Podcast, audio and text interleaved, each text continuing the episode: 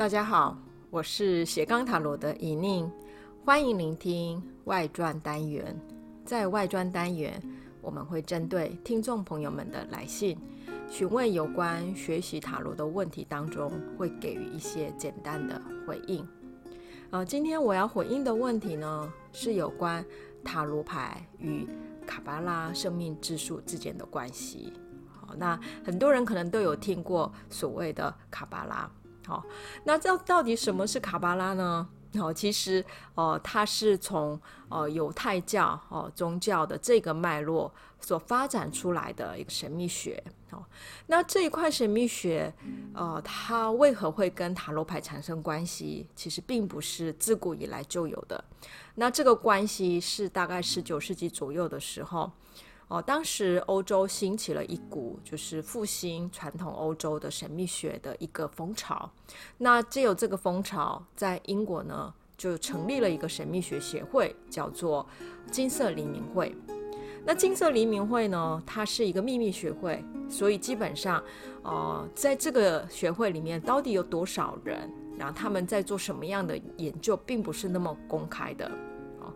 那一开始它比是比较是一个封闭型的，好，可是后来因为这个协会第一代的呃领导人过世，然后之后。再选拔下一届的领导人的过程，因为产生了一些问题而造成分裂，所以协会里面的做研究之后，就慢慢慢慢对外公开。好，所以我们现在比较能够理解说，哎，这个金色黎黎明会在那个时代到底做了什么？以目前的了解，金色李明会其实是呃有不同的学者们哈，或者是对神秘学有兴趣的人形成了呃一些研究。团体，然后不同的研究团体，他们会带入呃各自的专长跟领域做深入的探讨。那其中哈、里面有一个呃小团队所带领的人哈、叫做 Levi。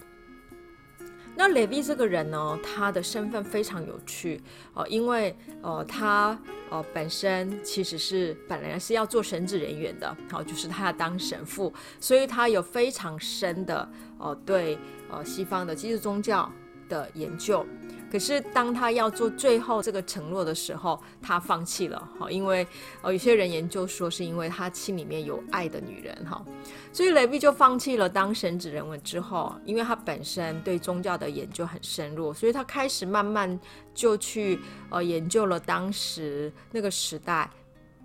并没有被广泛了解的所谓的神秘学，并且开始去写一些有关神秘学的书籍哦。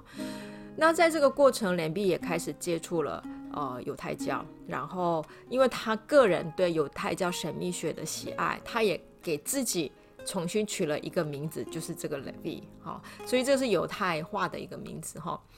那当 Levi 进入到金色黎明会，然后开始哈，也是在深入的做所谓的卡巴拉哈，也就是犹太神秘学的这一支的研究的时候，接触到了塔罗牌。那他自己也发现一个很奇怪的现象，也就是说，哦，卡巴拉这个神秘学领域里面，他重视的是一些数字，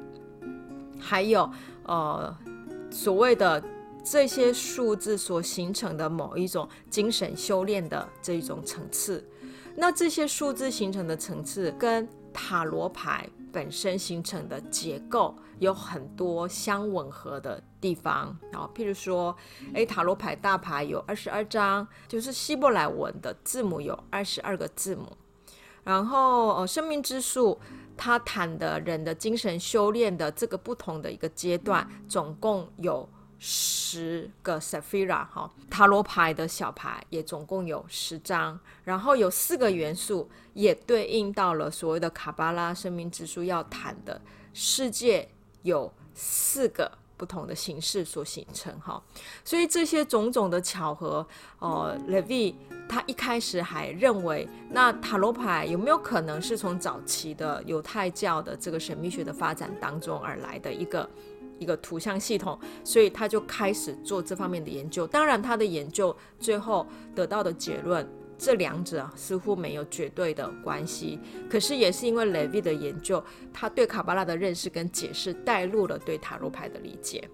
好，那这也是这两者开始产生关系的一个原因。哈，那当然，我觉得 Levi 对呃对犹太教神秘学的研究带入塔罗牌，他有拓展了塔罗牌本身它背后的更深远的一些道理。可是这样的道理是不是对每一个人接受也未必。像例如韦特，好，也就是做这个韦特塔罗牌的韦特呢，呃，他的著述里面就曾经有批评过，他认为说，呃，雷维的研究过度的诠释了塔罗牌本身代表的意义，哈，所以，